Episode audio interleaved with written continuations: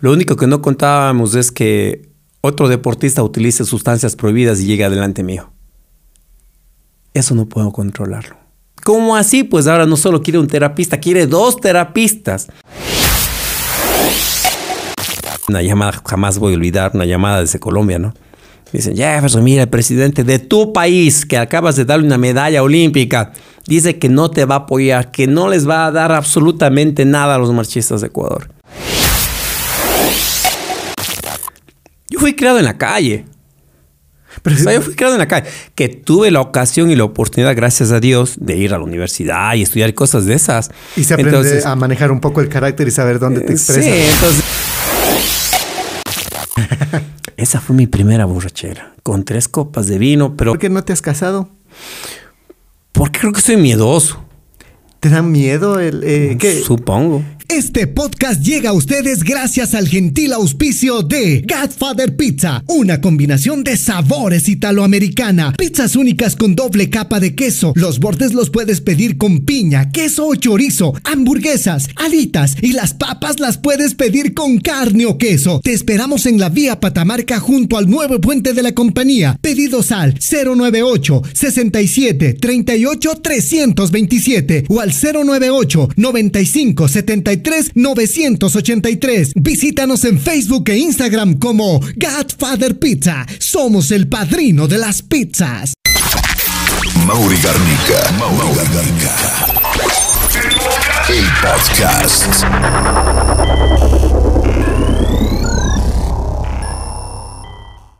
Hola, hola, bienvenidos a este nuevo episodio de podcast y como lo prometimos alguna vez, eh, tenemos la segunda parte con Jefferson Pérez. Jefferson, bienvenido. Eh, sabemos que es bastante, una agenda bastante apretada la que maneja Jefferson, pero un gusto tenerla nuevamente en este, en este podcast. Amor, y muchísimas gracias, yo contento. Mi madre suele decir siete oficios, 14 necesidades. Entonces, mientras más uno dice, yo trabajo aquí, acá, acá, acá, acá, más compromisos existen. Y, bueno, ahorita mismo eh, Veníamos, estuvimos la semana anterior en, algunos lugares. El último lugar que estuvimos fue en el Oriente, en, en, Tena. Y un poquito afectado, ¿no? El tema de viajes, cambios de climas. Y llegamos a Cuenca, las sequías y todo eso. Entonces, ojalá ya, ya venga un poco de lluvia, porque probablemente incluso se levanta a veces esos polvos de la calle. y algunas personas que estamos un poco más expuestos, nos enfermamos con facilidad. Y sobre todo el hecho de estar ya, por ejemplo, en la costa y mañana en la sierra, ya es ese cambio así incómodo y todo esto. Eh, bueno, eh, nos quedamos en el capítulo anterior, hablábamos todo lo, todo lo que hace Jefferson Pérez para conquistar una, para obtener una medalla, para conseguir la meta que se puso en la vida. Hubo, muchos incrédulos, hubo un montón de, de cosas, ¿no? Pero ¿Qué pasa el, el post medalla? ¿Qué pasa después que gana la medalla? Hablaba Jefferson Pérez de que un deportista a veces no está preparado para eso psicológicamente, ¿no? Es un golpe tan fuerte. Una cosa es la medalla y otra lo que se viene con la medalla. A ver, yo creo que abrir la brecha para un camino es mucho más complicado que ir a asfaltar la brecha y el camino ya abierto. Entonces, en mi caso, no había un camino, no teníamos una brecha, no había nada. lo más cercano que habíamos tenido de experiencia olímpica es un cuarto lugar con Jorge, un importantísimo cuarto lugar con Jorge Delgado, pero nunca Ecuador ha obtenido una medalla olímpica. Entonces, un deportista, no existía nadie en el país que tenido la experiencia de un equipo multidisciplinario, de indicarle, de guiarle, de explicarle que no solo la medalla, sino que la medalla viene con corresponsabilidades, que el rato que abres la boca no es únicamente por un tema de que tienes que decir o responder una pregunta, sino cuál es el mensaje que tiene que ir o quieres decir detrás de esa respuesta. Entonces, en mi caso sucedió aquello, no había una brecha, no había un camino, no había nada y tuvimos que abrir todo. Hoy en día yo no, me atrevería a decir que el camino es más fácil, jamás. Pero ya existe una brecha, existe un caminito, ¿no? Entonces ahora vienen, lo recorren, probablemente hay unas piedras que, que aún se tropieza, por ejemplo, una piedra gigantesca como es acá en Cuenca, que a pesar que es la ciudad que más medallas olímpicas y mundiales ha dado en la historia del Ecuador, el atletismo nacional, No tenemos una pista donde se entrenen con dignidad los deportistas. Hasta ahora. Sí, es, inaudito, es, inaudito. O sea, yo no sé. Y, si ustedes van al estadio Alejandro Serrano Aguilar, que eh, principalmente es un escenario eh, de fútbol, de una cancha de fútbol que tiene mucho cuidado, son unas, unas situaciones opuestas totalmente eh, extremas, ¿no? La cancha que, que, bien o mal intentan hacer un esfuerzo y mantenerla en condiciones apropiadas para un campeonato nacional. Pero la pista, y quizás voy a ser grosero, no es mi intención hacerlo, pero sí quisiera que la gente conozca, es un hipódromo.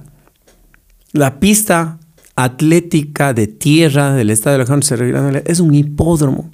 O sea, es una vergüenza para que mm, suponer o asumir que los dirigentes digan ahí tienen que entrenar a los deportistas porque la pista de Miraflores que era la pista sintética, donde los deportistas se preparaban para Juegos Olímpicos, para campeonatos del mundo, para juegos, juegos nacionales. De alto rendimiento. Han pasado cuatro años y no tiene sintético. Sacaron el sintético, una decisión, no sé por qué. Sin embargo, hasta el día de hoy no tengamos. Entonces, eso digo, hoy en día yo no diría que, que es más fácil, pero la vía ya está desarrollada. Pero hay unas piedras gigantes. A veces y he manifestado, el peor enemigo no es tu adversario que le encuentres en cualquier parte del mundo, que se está preparando con la mejor tecnología del mundo. El peor adversario a veces está en el interior mismo. A veces un dirigente, a veces un compañero, a veces incluso puede suceder que algún familiar, como dice Chavo, sin querer queriendo, ¿no? Hace un comentario, hoy tengo una meta, tengo un sueño, ay, guambra, ¿qué vas a poder hacer eso? Nada, déjalo de lado. Entonces, es importante la convicción con la que tengamos que hacer las metas. Pero por ejemplo, ahora ya se ve también que los, que los deportistas, sobre todo los futbolistas, ¿no? Cuando ya van a una rueda de prensa, incluso ya le dicen, a ver, tú tienes que hablar de esta manera, tienes que decir de esta manera. Y antes no había eso, ¿no es cierto? Sobre todo en, el atletismo, que eh, si bien es cierto, o sea, son eh, deportes de, de alto rendimiento, pero en primer lugar siempre está el fútbol. De ahí va ya eh, bajando, bajando y, le, le, van dando la importancia. Hablo del grado de importancia que le da la gente, ¿no? Yo creo que existe una generación que se dio cuenta de la necesidad no solo de desarrollar su, su aspecto físico. Por ejemplo, presidente de la Federación Ecuatoriana de Atletismo es el doctor Manuel Bravo, o sea, tiene un PhD es profesor de investigación de la Universidad de Cuenca. David Guevara, por ejemplo, es profesor en Quito y es uno de los mejores investigadores en, nutrición deportiva en el país. Y él fue un ex marchista. Por ejemplo, Paola Bonilla, sentándonos más aquí en Cuenca, que fue una gran triatleta y luego ahora es una maratonista, pero ella está terminando su PhD y es una de las investigadoras de la Universidad de Cuenca.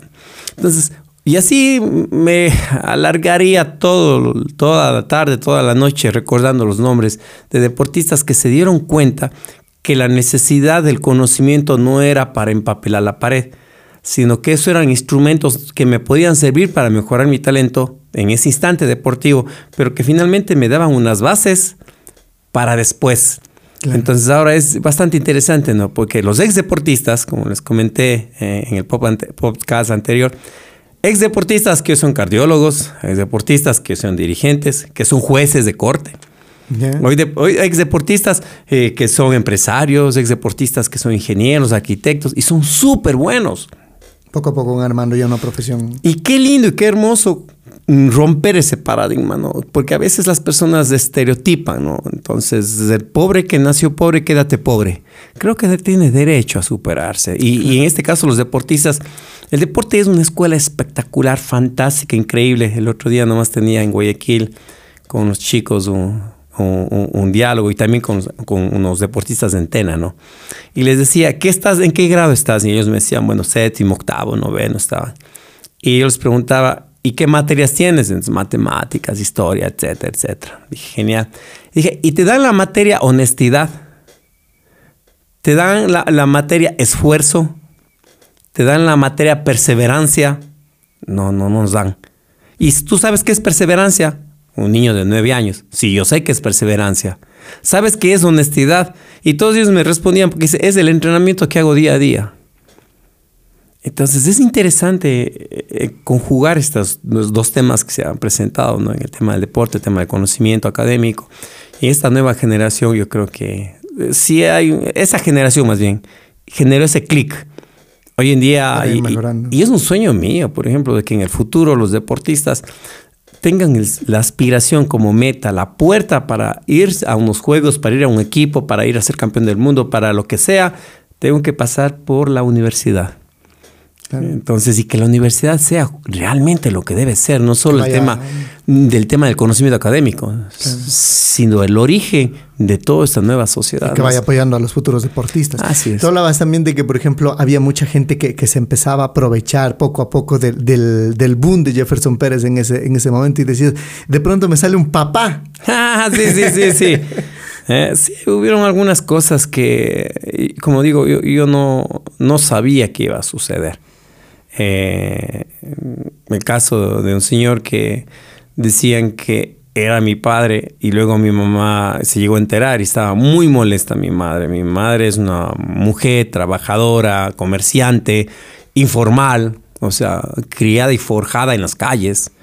Entonces ella se puso muy molesta, muy enfurecida, dijo que quería ir a los medios de comunicación, que cómo es posible que pueda eh, jugar con, con, algo tan, tan, noble, ¿no? O sea, mi padre falleció años antes, entonces mi madre estaba muy molesta. Entonces yo intentaba eh, tratar de, de, avanzar, ¿no? Pero como digo, no teníamos alguien en ese momento de Juegos Olímpicos que después de que gane, no tenía alguien al lado que me diga, sabes que eso no se maneja así, esto tienes que que más bien hacer una investigación, invita al señor, tómate un café, aclara al señor, dile, ¿sabe qué? Creo que usted está equivocado seguramente. Mire, si quiere hagamos un ADN.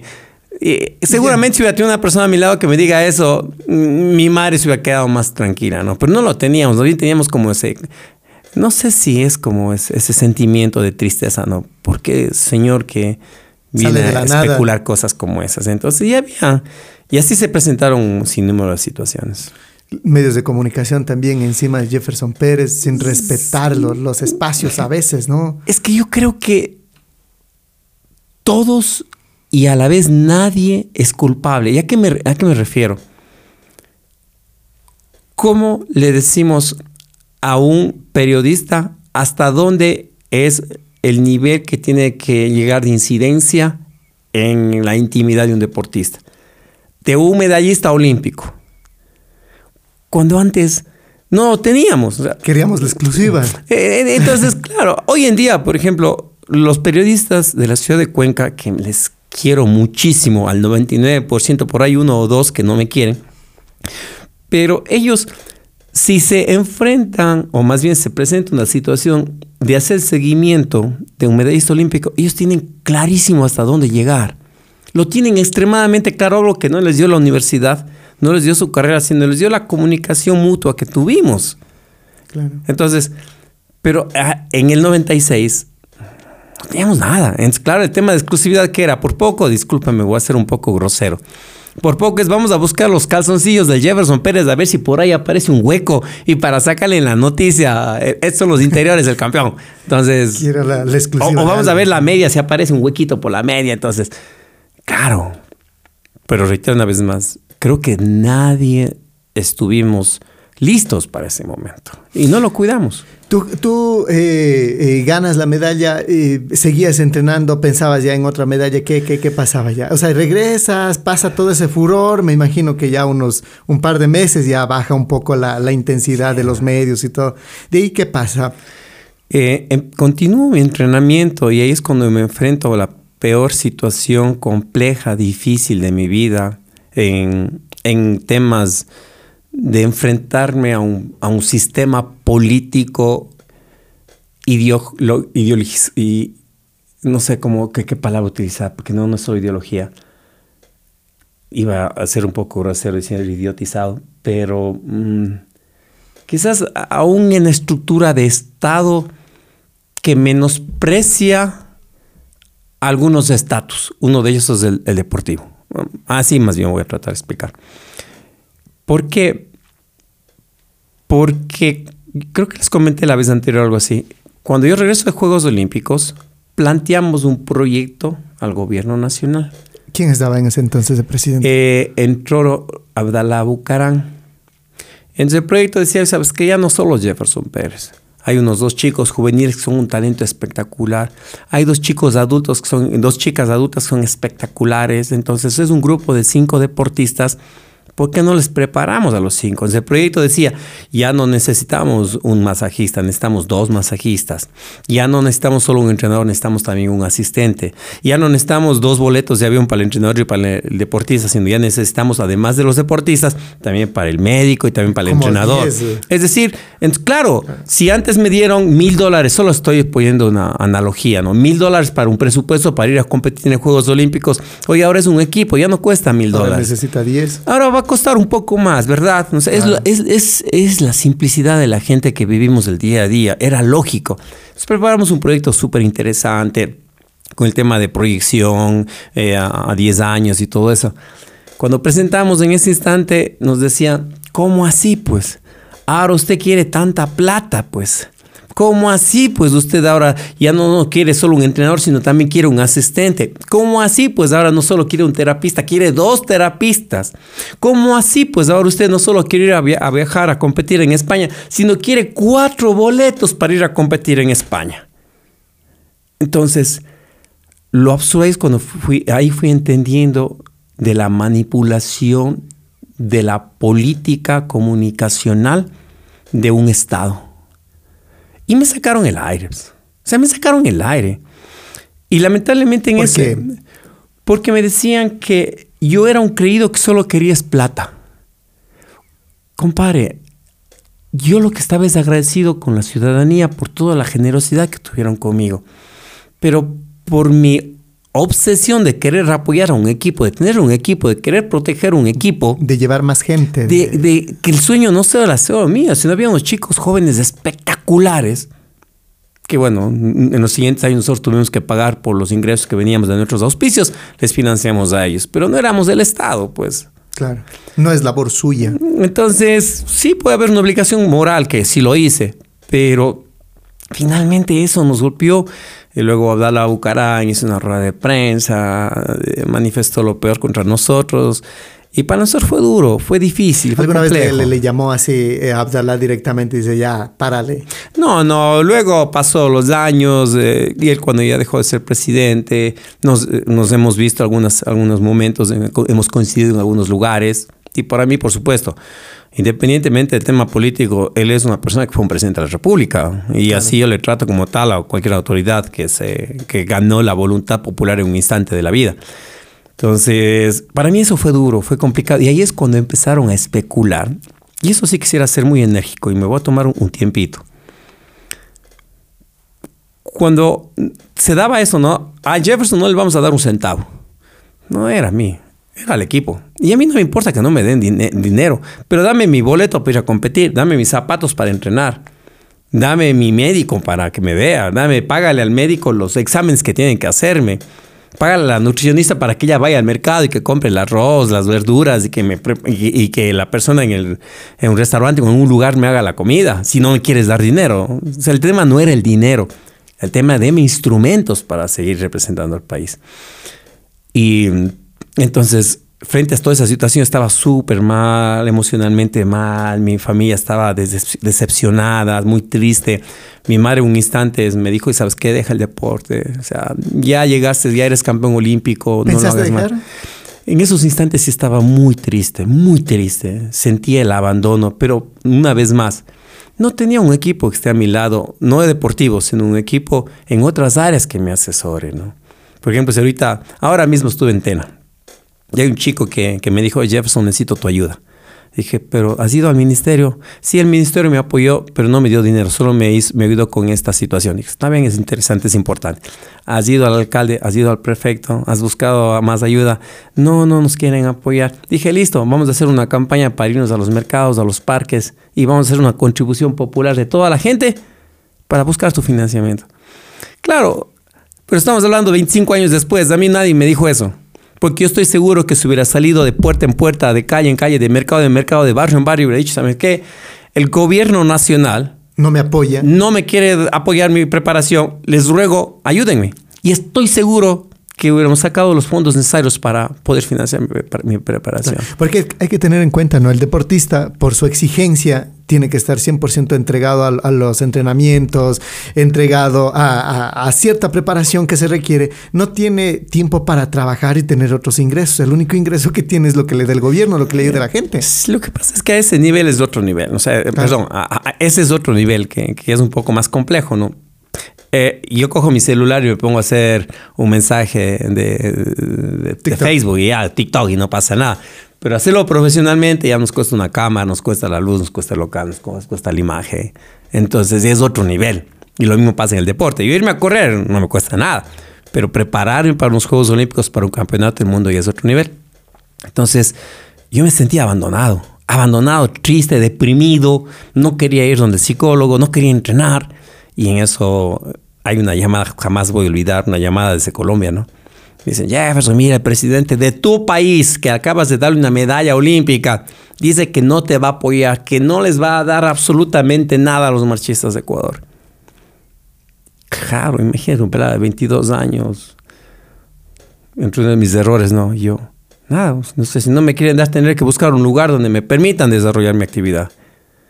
Y el periodista con mucha experiencia, ¿no? Jefferson, véngase acá a Colombia. No. Véngase a Colombia, nosotros le damos absolutamente todo. Y yo al aire, ¿no? En vivo. Por teléfono en esa época. Digo, la verdad es que me siento muy triste ahora.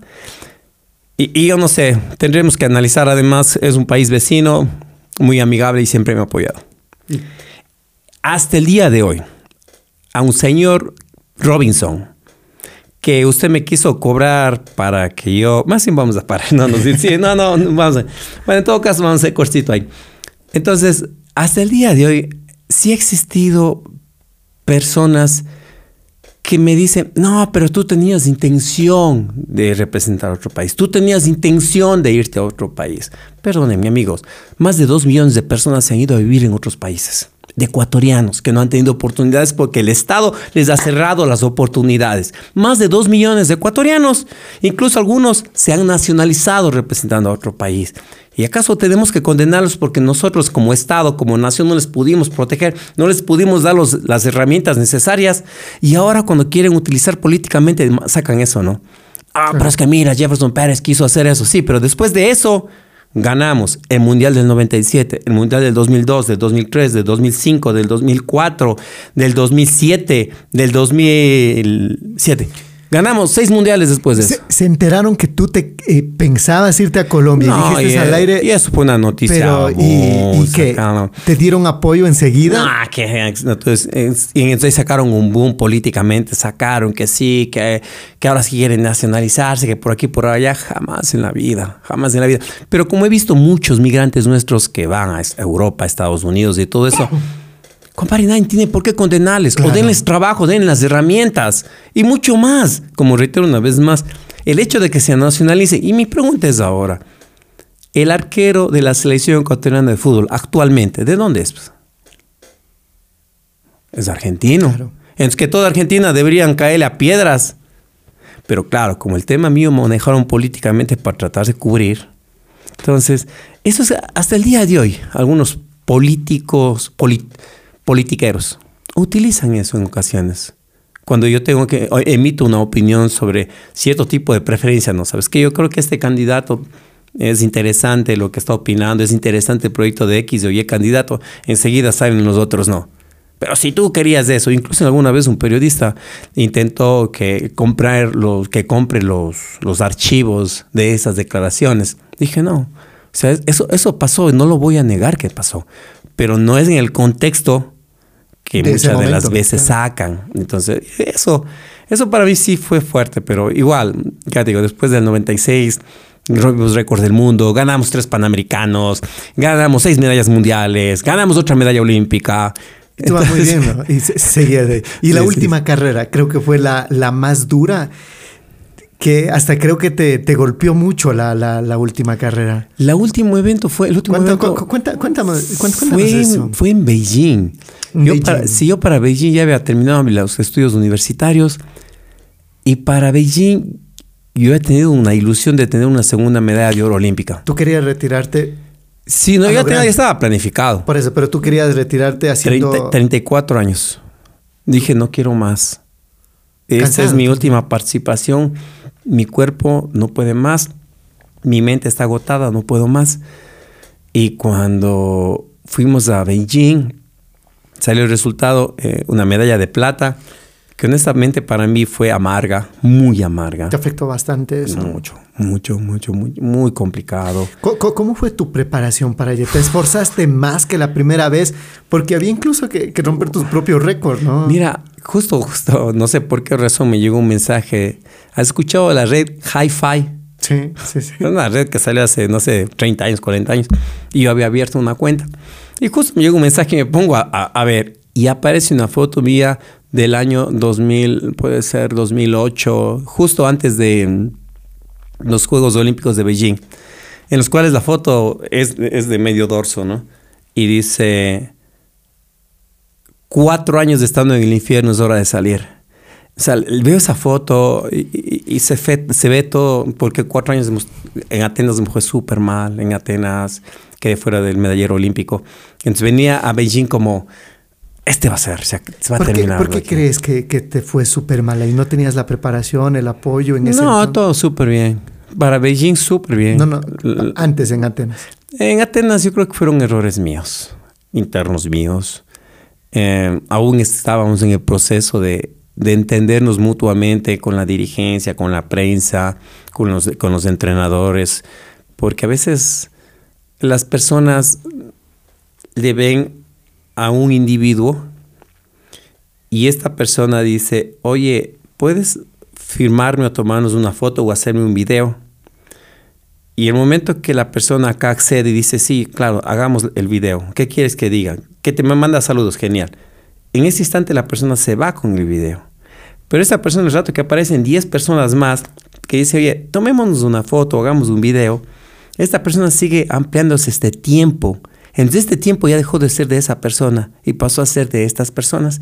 Pero la primera persona ya se fue. No sabe de las nuevas nueve personas que, extrajeron el tiempo de este individuo. Así me pasó en el deporte. Existieron dirigentes que era el tiempo de los dirigentes. Pero cuando un dirigente tenía yo una reunión está bien, pero luego tenía dos, tres, cuatro, diez reuniones con diez dirigentes distintos sobre el mismo tema. Entonces ya cansa, ¿no? Eh, eh, eh, más que ah, cansar, ah. no tienes tiempo físicamente. Claro.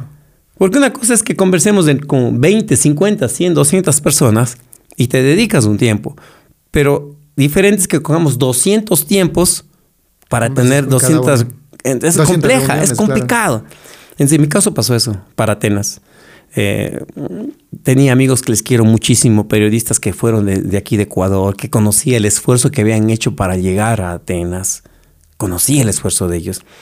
Y cuando yo, mi plan decía, tienes que hoy ir a entrenar a las 8 de la mañana, 15 kilómetros, y de pronto me llamaban a la villa y me decían, Jefferson, acaba de llegar tal periodista de, acaba de llegar ahorita de Ecuador. Es el viajezazo que se había dado. Y yo conocía que ese periodista no, hablaba ni, ni papa inglés. ¿Y cómo que llegó a Beijing? Sí, está aquí. Y quiere hacerte una entrevista. No. ¿Cómo le dices no? Le ah. conocías, sabías del esfuerzo que hacía. Y sabías la importancia de los medios de comunicación también.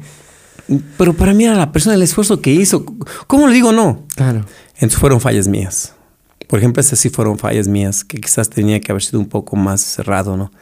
Y, Dedicarte a los entrenamientos. Sí, perdóname. Después, después de la competencia, lo que quieras. Pero claro, el, dirigente me llama, hoy quiero una reunión contigo. Bueno, lo que pasa es que, mira, nos están pidiendo entrevistas para aquí por allá, listo. Y luego llegaban los amigos, oye, los periodistas, oye, que quiero que la gente de la villa en la zona mixta quiere hablar contigo. Sí, claro.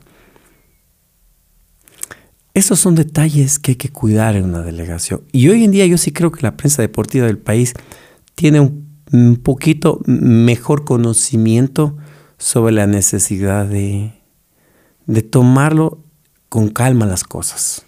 Porque el deportista tiene un itinerario y hay que Igual que todo, o sea, imagínate, un artista, ¿no? Ahora vi que unos amigos de un medio de comunicación aquí de Cuenca van a traer a Romeo Santos. Entonces, imagínate Romeo Santos en el escenario y todo eso, ¿no? Y luego llega, no sé, pues la autoridad de, de, la ciudad Le dice, Romeo, ¿puedes bajarte para tomarme una foto contigo? No puedo. No puedo. Estoy en el escenario frente a tantas personas. Lo mismo pasa en el deporte. Hay un momento que se llama la, la preparación psicológica para la competencia. Y ese es un entorno no de una hora, es un entorno de muchos días previos. Descanso total. Más que descanso es dejarle que la persona se prepare como mejor quiera. Hay algunos deportistas que le acogen a su mejor amigo. Dice, vamos a tomarnos un café. Otros a su esposa, otros a su hermano, otros a su entrenador. Y están tomando un café. Pero es parte de su planificación. Entonces yo llego como periodista para la exclusiva, ¿no? Oye, mira, no estás haciendo nada, seas chévere, déjame, mira, vamos a salir en vivo. Y, el otro, como, como he visto a Messi, ¿no? que es espectacular, me encanta el tema de Messi, con las chancletas así, que, que compran ahí de, a dólares y además así. Oye, no seas malo, ve. Y el otro. Entonces, esos espacios hay que permitir y hay que respetarnos mutuamente. Entonces pasa eso, tu, como tú dices, tu, tu infierno en Atenas, luego te preparas ya para Beijing, que era ya la, última y tú querías retirarte a lo grande y, haciendo las cosas mejor. Era tu último, tu última, tu último, tu última participación, ¿no? Eran mis últimos juegos. Y lo habíamos preparado súper bien, todo súper. O sea, realmente la preparación fue bien. Con toda la experiencia que tú tenías, decías, ya, esta es la mía, va a ser. Bien. Salgo por la puerta grande. Y fuimos muy cuidadosos en todos los temas. En todos los temas. Todos los temas. Con toda la experiencia que ya acumulaste. Todos los temas. Lo único que no contábamos es que otro deportista utilice sustancias prohibidas y llegue adelante mío. Eso no puedo controlarlo. Pero la disciplina, los amigos que estuvieron al lado, protegiendo, cuidado, chequeando, los amigos de la prensa. En Beijing era impresionante la colaboración que teníamos de los amigos periodistas. Estaba muy bien, ya eran otros tiempos. Súper bien, ya nos teníamos conocimiento y respeto mutuo. Entonces, y les tuve que decir a algunos, oye, voy a salir a tal horas en vivo. Van a esas horas, tengo entrenamiento. Y los respetaban. Entonces, ¿a qué hora crees que podemos? A tal hora. Sí, genial, grabemos. Listo, vamos. Entonces creo que hubo mucha mejor. No, yo en Beijing la verdad es que no puedo negar. Fue una preparación increíble, súper bien, física, psicológica. Fue súper fuerte. ¿Tú crees que fue mejor tu nivel allí que en la competencia del 96? Claro. Le ganabas al Jefferson del 96. Perdona. Le sacaba la. De verdad. Porque tenía más experiencia, más fuerte, eh, más maduro, más estable emocionalmente. Tenía los mismos sueños del Jefferson del 96, pero era más estructurado, mucho más fuerte. Pero como te digo, hay en el mundo, cada vez que voy a cualquier evento mundial, siempre me dicen, no, hay la medalla metálica y la medalla moral. Tú ganaste la de oro moral. Porque incluso yo les comenté el caso del deportista ruso, estuvo sancionado, escúchate esto, 2005, perdón, 2006, 2007, 2009, 2010, 2011, 2012 por dopaje.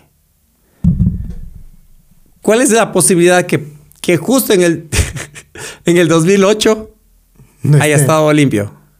Claro. Trata de pasar la esquina bajo la lluvia sin mojarte.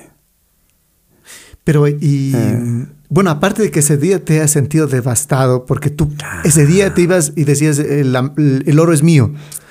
Pero, pero no, no, a diferencia de Atenas, que en Atenas, por ejemplo, yo decía lo que tú acabas de mencionar con ese énfasis, el oro es mío. O sea, no con toda la seguridad. En Beijing iba, vamos a pelear por ese oro. O sea, ese va a ser nuestro, pero era diferente. Porque en Atenas ya aprendí, hey, las medallas se ganan después. En Sabrera, vamos a pelear. Y el que se presente ahí, ahí la vamos a pelear. Entonces, por eso quizás me dolió más, ¿no? Porque sí fue fuerte. Por eso, eso, digo, o sea, aparte de que, de que no, no obtuviste el oro, o sea, te, sentiste súper mal y alguna vez intentaste pelear o recuperar que, o, alguien, te, las autoridades en ese momento te, te daban la razón a ti. La verdad, mira, yo conozco historias tan espectaculares que se reúnen, resumen en una frase. mm, que la gente lo utiliza muchísimo, ¿no? Los tiempos de Dios son perfectos y te dan las cosas a su tiempo. Yo le siento que eso es una caja de ahorro, que está ahí ahorradito. Y que no sé si sabes la historia mm, de... Ah, ay, me olvidé. Un ciclista norteamericano que ganó cinco o siete veces el Tour de Francia, Lance Armstrong. Y todos éramos como que, wow, Lance Armstrong, ¿cómo puede ser tan espectacular? El tipo increíble, lo máximo del universo, del universo mundial, como dice un amigo mío. Y luego un día él dijo, señores, yo fui siete veces campeón del mundo porque me dopé. Y luego pusieron los verdaderos campeones, ¿no? Y yo creo que algo parecido, pero de manera invertida es mi caso. Yo siento que esa medalla es nuestra. Y no hablo mía, es nuestra. Porque un equipo, un país estuvo atento a eso. Que seguramente Dios dijo en ese momento, no, no te voy a entregar, te voy a darte después. Yo, yo siento que va a llegar. Y voy a ser grosero, especialmente con los fanáticos. aquí hay uno de ellos, de Messi. Cuando a Messi le pregunta eh, en la Copa América, no la que ganó, sino la anterior, ¿no? Bueno, Messi, ¿qué pasa con el Mundial? Y por aquí, por allá, que estaba haciendo todos pedazos. Dice, bueno, yo estoy intentándolo, sigo intentándolo. Mi sueño es esto, pero será lo que Dios quiera. Y va al Mundial y va mal y todo eso, ¿no? Y después recordarán toda la historia. Finalmente ahora va al Mundial, gana el Mundial y Messi, ¿qué dice? Dios dijo que tengo que esperar un poco más. O sea, para mí esa enseñanza de Messi es espectacular. No es cuando uno quiere, pero uno tiene que poner el esfuerzo. Entonces, llega, va a llegar. tengo, tengo esa corazonada, ¿no? Que, va a llegar un día. Que el Comité Olímpico Internacional diga, Ecuador, aquí está la medalla de oro que ustedes realmente... Pero siguen en, investigaciones así eh, de, de, ese, de esa Olimpiada. ¿Sabes? ¿Cómo detectaron que Lance Armstrong utilizaba dopaje? ¿Cómo? Porque lo dijo. Frente a todas las investigaciones, entró el FBI, entró la CIA, entró los organismos mundiales, todo, y nadie encontraba a Armstrong. Y el amigo le dijo, no, pero si él utilizaba dopaje. Pero es imposible, mira, las muestras de sangre, todas son limpias. Hasta que un día él dijo, sí, señores, yo utilicé sustancias prohibidas. Y un día va a pasar eso el equipo ruso moralmente no va a poder vivir con eso. Y un día van a decir la verdad. Y cuando eso ocurra, recordaré a esos niños, a esos adultos mayores que estuvieron en diferentes lugares, especialmente aquí en Cuenca, en Coliseo Mayor, porque eran horas de la madrugada, en el frío de Cuenca, cuando derramaron esas lágrimas, porque Ecuador no tuvo su segunda medalla de oro olímpica, tendrán que derramar nuevamente lágrimas de felicidad, porque nosotros sí la ganamos compadre, nosotros sí le ganamos. No con el reconocimiento en ese día, pero. Nah, ni importa, llega, va a llegar un rato y ah, eso no pasa nada. Pero tengamos la convicción que sí lo ganamos. Nosotros ganamos una segunda medalla de oro olímpica. ¿Cuál es el grado de responsabilidad de, un eh, deportista profesional ante la gente? Porque siento así que a veces el tener que cumplir con todos, el darles alegría, como el caso de Messi, de que siento la responsabilidad que tengo que darles la Copa del Mundo, siento la responsabilidad que tengo que darles esto. ¿Existe esa presión pesada, fuerte por parte de, la gente? El otro día le escuché a un cómico en una entrevista en, en farándula, ¿no? Le decían a este cómico muy, muy importante en el Ecuador. Yo creería que está entre los cinco mejores del mundo, de, perdón, de, aquí del país. Le decían, pero ¿por qué tú no eres responsable con tu humor negro? Porque tu humor negro puede ofender a, a las personas. Pero además, tú eres una persona muy popular y tú deberías mandar un mensaje positivo a la nación. Y él decía, no es mi obligación mi obligación, la gente paga una entrada para que les haga reír, incluso de sus propios errores. No me pagan para mejorar ni las vías, no me pagan ni para darles empleo, no, no, a mí me pagan para hacerles reír. Y esa es mi función. Mi función no está en tener una corresponsabilidad social, ninguna. Terminó la entrevista.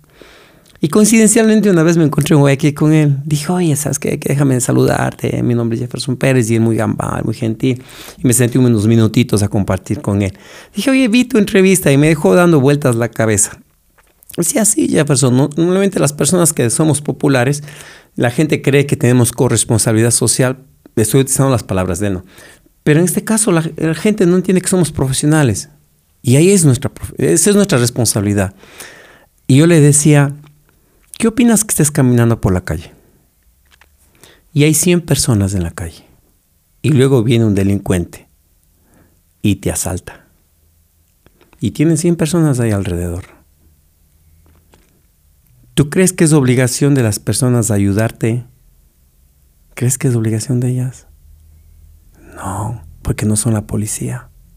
Pero ¿crees que podrían ayudarte? Sí, sí, podrían. ¿Crees que deberían ayudarte? Ya no es tuyo, es la decisión de ellos. Él debería o no debería. Y eso será porque su familia les formó para ser solidarios o para no. Lo mismo pasa con el talento de las personas que llegan a ser populares.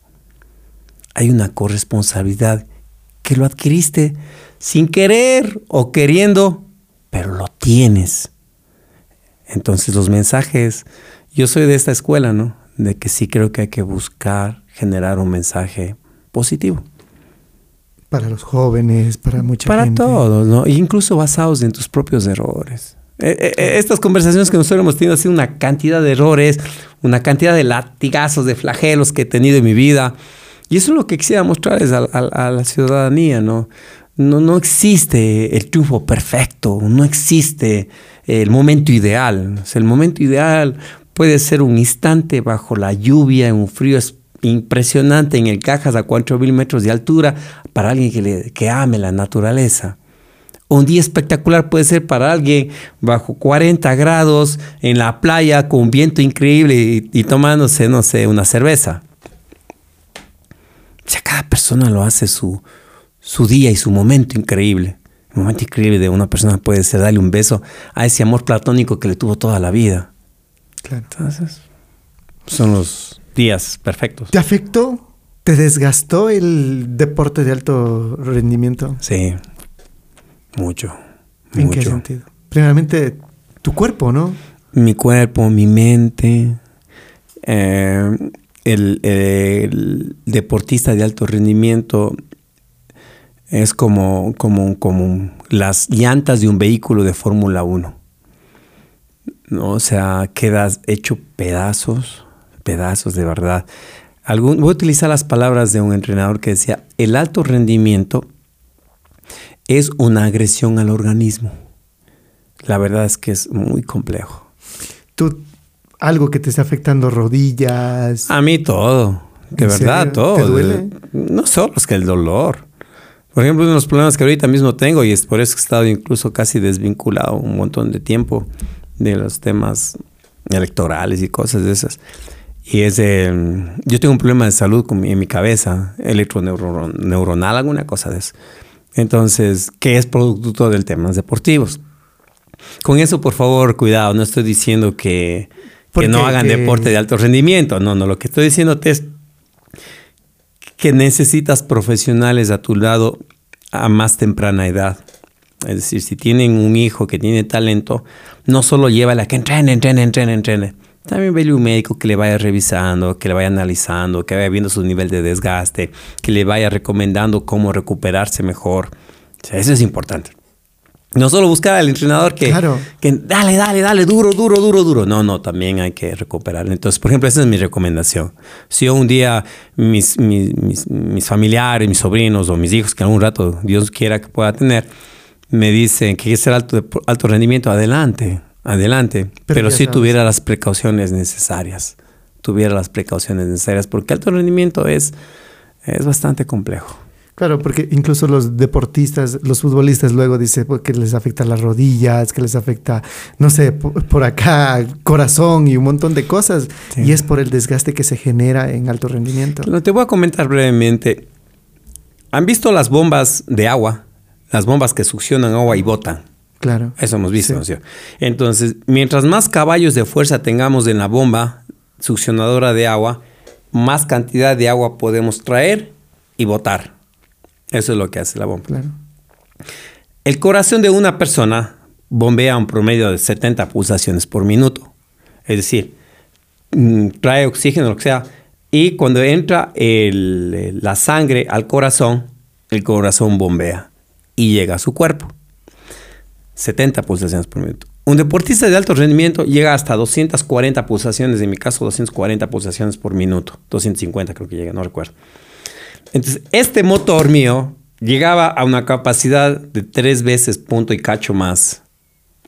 Entonces, tú puedes imaginar la cantidad de sangre que bombeaba y distribuía. Entonces, no era un motor, era un motorzote. ¿Qué pasa el momento que dejas de entrenar? A pesar que yo sí hice un proceso, pero no fue suficiente. En este, esta bomba queda así, luego empieza, ya no llega a 200, ya no llega a 150, ya no llega a 100. ¿Qué empieza a suceder con las tuberías que se conocen como arterias? La sangre puede generar coagulación. ¿Eso que implica? Que un instante una arteria puede construirse. Exactamente. Es igualito que un motor de agua. Entonces el agua que tú sacas de un fondo de agua vienen con piedritas. Entonces cuando el motor está fuerte, bah, bota nomás las piedritas y el lodo. Pero cuando el motor empieza a debilitarse, a debilitarse, a debilitarse, y eso pasa y se escucha mucho el tema de las muertes en los deportistas de alto rendimiento. Por eso un deportista de alto rendimiento siempre hace deporte. Después, por ejemplo, de Beijing, tú tenías que hacer un deporte para ir bajando un poco, poco a poco. Cuatro años hice eso. Cuatro años. ¿Cuánto es lo recomendable? Porque dice, hice, pero no lo, lo, claro, necesario. En, ese momento no había bibliografía al respecto. Entonces yo hice lo que supuse. Y dije, voy a hacer cuatro años. Pero ahora hay bibliografía que te dice un año por cada dos años de tu vida activa en máximo nivel. Entonces, la mitad de tiempo. Más o menos un deporte de alto rendimiento. Yo fui campeón olímpico a los 22 más o menos. Eh, debió haber comenzado como a los 20, mi máximo rendimiento, y terminé a los 34, o sea, fueron 14 años. Dividido para dos, son 7 años que tenía que haber. Ahora ya hay bibliografía del tema, ¿no? Pero cuando yo me retiré no había. No había. Les dije, nada, hagamos un ciclo olímpico, a ver cómo nos va. Pero, ahora me di cuenta ¿Eso tenía un costo o lo hacías ya por tu cuenta? ¿Quién, ¿Quién va a pagar? Oiga, señores del ministerio, ayúdenme que necesito alimentación especial. Para retirarme, claro. Porque usted, a ver, eh, Jefferson, un deportista tiene alimentación eh, eh, especial, entrenamiento, bueno, todo, todo, horarios de dormir, descanso y toda la cuestión. pero y ahora ya terminas eso, igual tienes que seguir con el mismo proceso, pero bajándole poco a poco para que no afecte. Exactamente, exactamente. Para hacernos entender mejor, imagínense que vayamos a un vehículo a 80 o a 100 kilómetros por hora y el vehículo dice vamos a hacer una prueba hasta este micrófono. Entonces el vehículo llega hasta el micrófono, se acaba la prueba, se acaba aquí la vida del deportista, se acaba aquí Juegos Olímpicos de 2008, pero no se para pues el carro, porque está a 100 kilómetros por hora. Claro. Él tiene que ir paulatinamente. Y va frenando, frenando, frenando. Lo mismo pasa con la vida de un deportista. Llega a su máximo, llega, llega a Juegos Olímpicos de 2008, igual 2009, 2010, 2011, 2012 en mi caso. Pero ha sido, ha faltado, pues, 2015, 16, 17. Alguien dirá ahora, haz, pues, eh, haz el resto.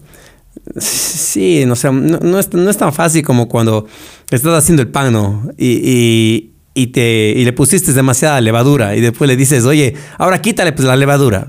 el pan ya está hecho, o sea, es un poquito complicado, pero hay que cuidar. Y empiezas ya, ya, ya más tranquilo. Pero ¿y ahora corres? Sí, sí, y, quiero nadar un poco más, pero ah, cuando quiero nadar, por ejemplo, ahora estoy con esta un poco de afección.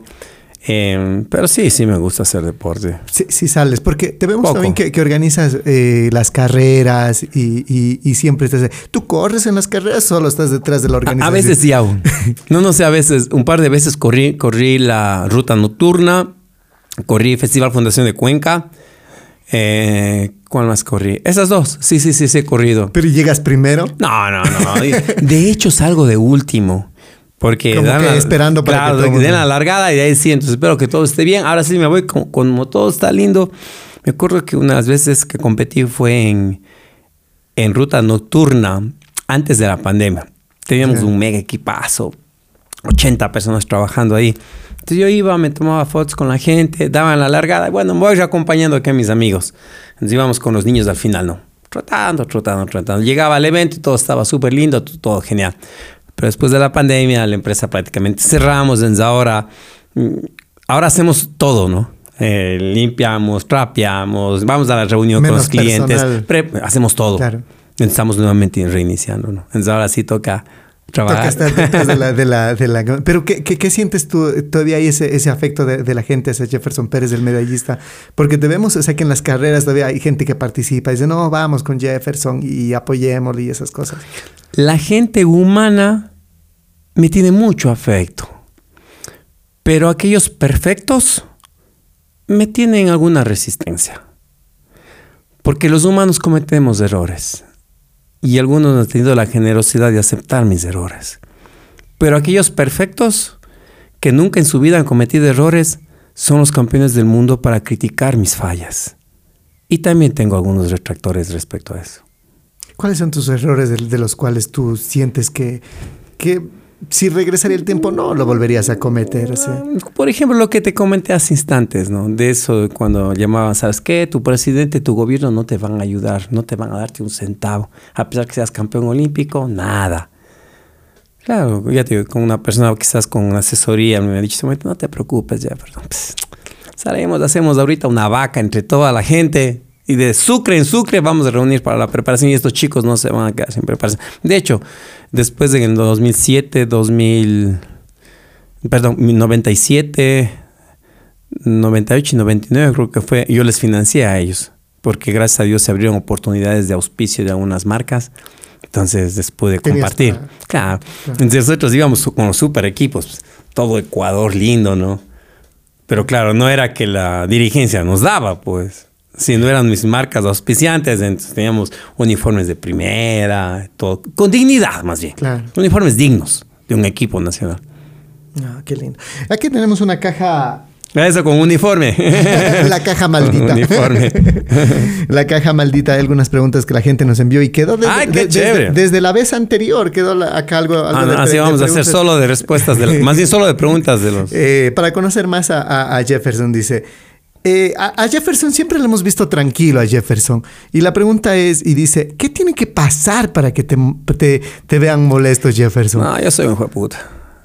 Perdóname, y puedo decirle esto porque no sale en, televisión tradicional. Yo fui criado en la calle. Pero, yo fui criado en la calle. Que tuve la ocasión y la oportunidad, gracias a Dios, de ir a la universidad y estudiar cosas de esas. Y se aprende a manejar un poco el carácter y saber dónde te expresas. Sí, entonces o sea, por eso a veces cuando el, estábamos con unos amigos, ¿no? Y me contaba uno de ellos para hacerme entender. Me decía, ñaño, nada, dice, estaba caminando por ahí por el barrio, dice, y uno de estos guambras mocos que se andan metiéndose ahí ahora, dice, se viene y me dice, me saca un cuchillito de este vuelo, dice, ay, una pendejadita, dice, dame toda la plata. Dice, guambra de mierda. Yo ya me estoy olvidando lo que tú estás recién aprendiendo. Entonces, claro, yo fui formado, no, fui forjado más bien en eso, o sea, en esa necesidad. Sí, me tocó, no lo decidí, me tocó. Pero doy gracias a la vida, porque la vida fue tan generosa conmigo, que también me hizo ver el otro lado. Entonces, como cualquier ser humano, eh, suponte a alguien... Mm, Tú sí explotas. Sí, sí, sí, sí, sí, sí lo hago el otro, la última vez que exploté, por ejemplo, fue con, una persona que faltó el, respeto a una colaboradora mía. Yo estaba en la oficina sentado, ¿no? Sentado ahí. Y escucho que, ella eh, levantaba un poquito más la voz, ¿no? Porque ella normalmente es, como se dice en el argot popular, un pan de Dios. Levanto un poco la voz, digo, qué raro. Y salgo y le pongo así a escuchar. Y, y el tipo gritaba. O sea, ella tenía que quitarse el teléfono y gritaba. Y yo me enfurecí, me enfurecí. Y quédeme el teléfono. Y yo me identifiqué, estoy Julano de tal. Y si quieres hablar, ven acá. Y no te vas a enfrentar a una dama, te vas a enfrentar a mí. Vente, vente, te espero en tal lugar. No fue lo más apropiado. Lo más apropiado. Pero. Pero sí explota. En mi instinto, por supuesto. Yo, sí, sí. Soy un cholo, un hongo.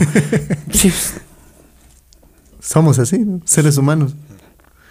Eh, ¿Alguna personalidad de, cargo importante te ha hecho alguna propuesta indecente, alguna ¡Ah! Dios mío, tú, estabas, no puedo contar. Tú estabas involucrado en presidentes, eh, eh, congresistas en aquella época y habían damas guapísimas. ¿Han hecho alguna propuesta por ahí? No, pues no son indecentes. El hecho de que una dama te haga una propuesta es decente, lindo y hermoso y espectacular. Y el hecho de que un caballero te haga una propuesta también me parece interesante, siempre y cuando tú tengas las mismas eh, preferencias. Ya.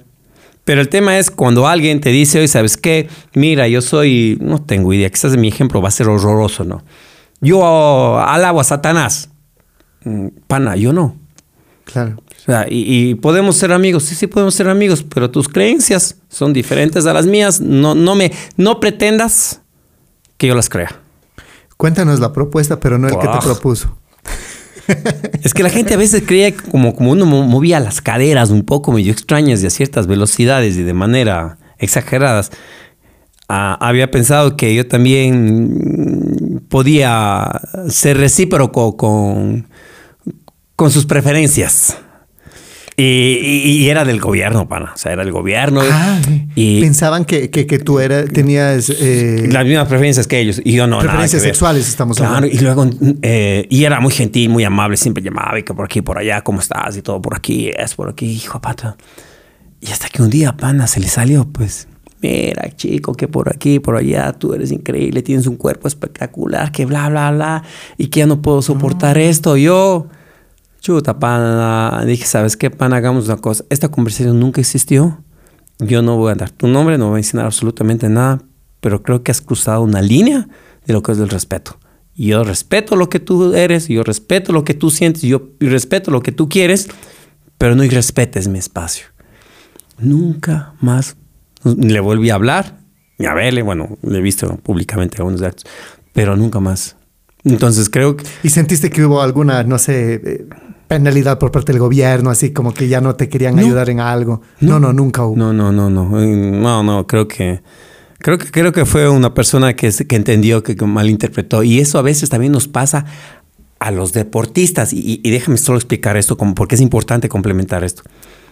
Porque a veces los deportistas llegan una chica, ¿no? los que somos heterosexuales, y también los chicos que pueden tener eh, las mismas, las mismas eh, que son eh, homosexuales.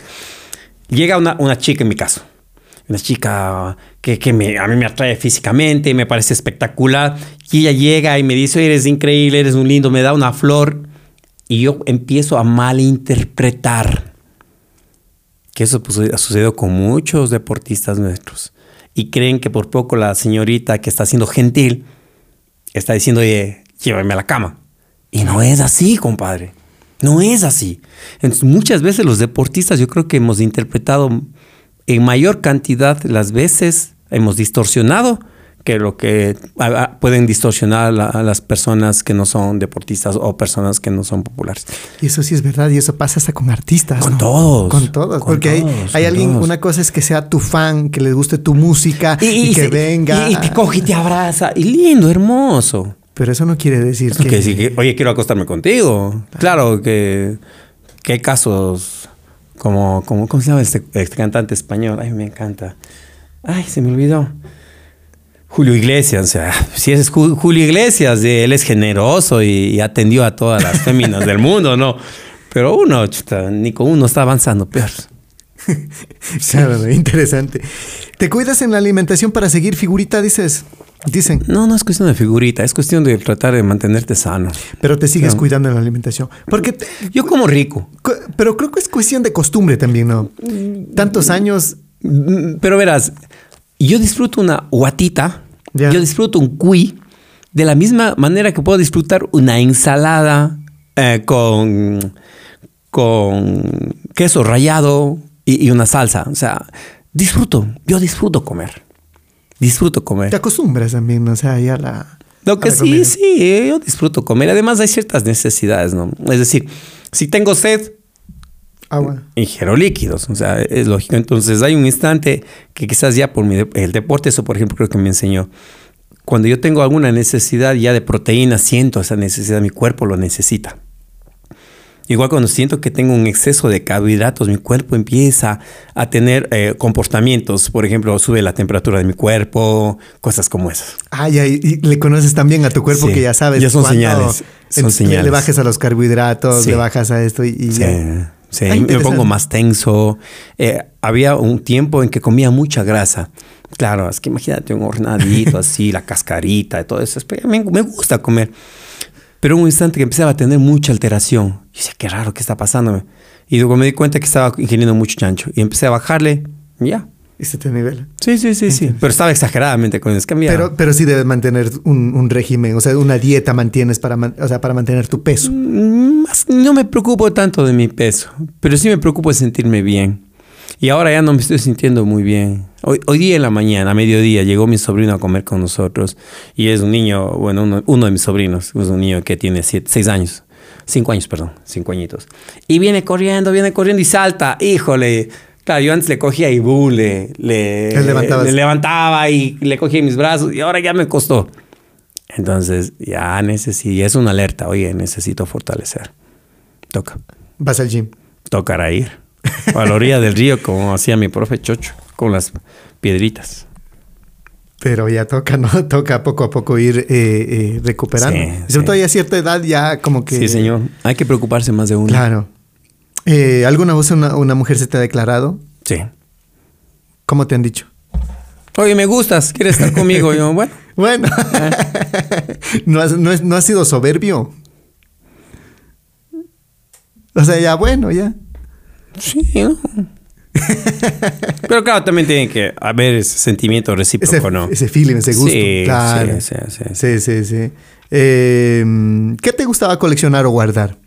¿Qué te gusta? Me gustaban mucho las fundas. Las fundas, eh, estoy hablando de los años 90, ¿no? Eh, las fundas plásticas que venían con logotipos de hoteles, de lugares, de campeonatos, de, de ciudades, me gustaba mucho. Pero antes de eso me acuerdo que hacía colección de gorras. Tenía algo así, muchas gorras. Y mis amigos generosos... De, de todo, no solo de competencias. No, las competencias tengo aparte. Pero de lugares donde iba, compraba, tenía muchas gorras. Hasta generosamente mis amigos venían a visitar. Y de pronto me di cuenta que las gorras empezaban a disminuir. Luego de eso empecé a, a comprar botellas de alcohol. No bebo Sí, eso, eso, Mi hermano tampoco bebe, ¿no? en mi casa nadie bebía. Pero me llamaba la atención que luego llegaba y veía las botellas, la media botella o poquito, o algunas botellas terminadas. Yo, qué raro. Yo le digo a mi mamá, oiga mamá, digo, algo está pasando con las botellas de trago. Porque yo vengo trayendo, claro, y lindo ir a diferentes partes del mundo y traerte licores de ahí, de esos lugares. Y, los diseños son hermosos, ¿no? Y mi madre decía, lo que pasa es que vinieron tus padrinos. Y abrimos una botellita. Esta había sido mi madre con sus visitas. Y claro, yo encantado. pero no es que se me que se mandaban borracheras, no, no, pero iban de poquito en poquito. Entonces, sí, disminuyendo la colección. Sí, sí, Ahora hago colección de botellas vacías. Eh, ¿Cómo te gustan las mujeres? O sea, ¿qué, qué, qué deben tener las mujeres? Independientes. ¿Te gusta una mujer independiente? Independiente, independiente. O sea, que, que yo creo que el compartir es importante, pero el tema de independencia, el amor, el cariño, también se entiende que hay un espacio de independencia. O sea, si la vida me toca enfrentar solo, tengo la valentía y la independencia para enfrentarlo solo. Por eso a veces para mí es bastante fuerte cuando escucho a una pareja que dice que sin esa persona me muero. Mm, por supuesto que se sufre, por supuesto que, le golpea a uno muchísimo. Pero el tema de independencia, una mujer muy independiente en su propio pensamiento. incluso he tenido la suerte de tener amigas, compañeras que tienen un pensamiento opuesto al mío. Y te digo, oye, es tan espectacular poder hablar, conversar, porque tenemos posiciones antagónicas. Lindo. Y se aprende. Se aprende de ellas. Por supuesto, por supuesto. Entonces, mm, libres, independientes más que todo. Eh, ¿Existen favoritismos en las federaciones deportivas así no seas un buen deportista? Sabes que yo desde el 2008, cuando me desvinculé del deporte, eso es un error mío. Yo tomé la decisión de alejarme del deporte federativo. Y te digo, es un error mío porque ahora en la capital atlética del Ecuador no hay una pista atlética. Entonces es una vergüenza para Cuenca. Entonces, para mí fue un error gigantesco porque implicó que no esté al día en los problemas que tienen los deportistas. Ahora, no quiero ser dirigente, pero sin embargo sí creo que necesito tener un involucramiento directo con los deportistas. Respecto a la pregunta, la verdad es que como me desvinculé... Pero cuando tú estabas. Cuando yo estaba, yo creería que es probable que en mi caso particular a mí me daban libertad total. No, pero favoritismos, o sea, qué sé yo, una persona que, o sea, ni siquiera es buen deportista, pero está ahí, que, está dándole. En mi caso yo no, no, no, no, no vi esos, o sea, no, no recuerdo casos como esos. Más bien lo único que sí recuerdo es que una vez un dirigente, sí que les conté la vez anterior, un dirigente llevó a, un familiar suyo y, durmió en la, en la cama que a mí me tocaba en ese campeonato del mundo, le dio a su familiar, yo tuve que ir a dormir en el piso, en, en otro cuarto. Entonces, pero así que algún deportista, no, no recuerdo mucho, la verdad. Eh, primer beso, dice Jefferson. Híjole, enamorado. muy niño. No, muy niño, a ver, mi primer beso, no lo sé. Yo creo que mi primer beso fue cuando estuve en el, en el jardín, creo. ¿En serio? Yo creo. ¿Pero qué era? ¿Sabes por qué? Enamoradizo temprano, súper. Es, es, que yo lo, yo lo que recuerdo esta vez que te comenté el tema de mi origen, ¿no? Entonces yo era, yo era el, el, macho, ¿no? E, e, el, macho en el sentido de... El peleón, más bien. Esa es la palabra. El peleón del aula. Y había una chica que a mí me gustaba. Y yo, yo estudiaba por ahí en la escuela Ciudad de Cuenca, en la Jardín Ciudad de Cuenca. Y recuerdo que una vez un muchacho le había jalado el cabello. Y la amiga, y él le encuentro llorando. Y la amiga, nunca me voy a olvidar esa imagen. Y la amiga me dice, sí, esa, es que él le jaló del cabello. Y yo bravísimo, enfurecido, ¿cómo le puedes jalar? Si ella es la niña guapa. Y me voy a buscar al tipo. me voy, voy a buscar al tipo. Y claro, el muchacho me había esperado con dos chiquitos más y con unos palos ahí. Cuando yo llego, pa, me caen a palazos, me cortan por aquí. Y ya se van. Entonces luego llaman a mi mamá, van a llamar a mi mamá que trabajaba en el mercado 10 de agosto, ahí cerquita. En esa época la escuela Luis Cordero, la ciudad de Cuenca, era ahí en, el, en, la plazoleta de, ahí en la calle Larga y Borrero, en, la Merced. Y entonces llega mi mamá y me lleva, ¿no? Y dice, ¿qué pasó? Ya le cuento lo que pasó. Ah, ya muy bien, dice. Entonces me coge, me limpia, dice, ahora sí, vámonos. Y mi mamá me lleva donde la mamá de este niño que también trabajaba en el mercado. Y mi mamá llega, ¿no?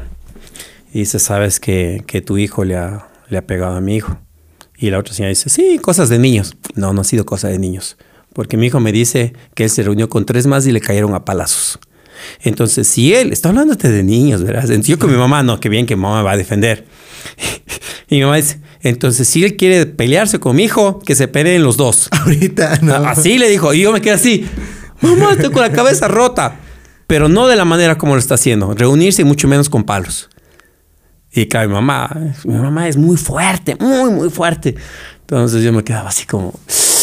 Entonces no era, no era la madre, qué pobre mi guauita, ven acá, ya te voy a curar, ya mi amor, no vuelvas a pelear. No, no, si vas a pelear, peleas, pero peleas de uno a uno. Entonces, ese fue por eso por eso cuando la gente me dice, indio este, sí, pues cholo, longo este, sí, pues ¿qué quieres? ¿Dónde crees que nací? Si yo, nací en el vecino, perdón, nací en, el, en la 9 de octubre, me crié en el vecino, crecí en el Barrio Blanco. en las calles más fuertes, ¿no? Y entonces en agradecimiento. Y, todavía quieren que sea así todo, todo un sutil. Por eso te pregunto acá, ¿eres mal hablado? Súper. ¿En casa sí eres mal hablado? No.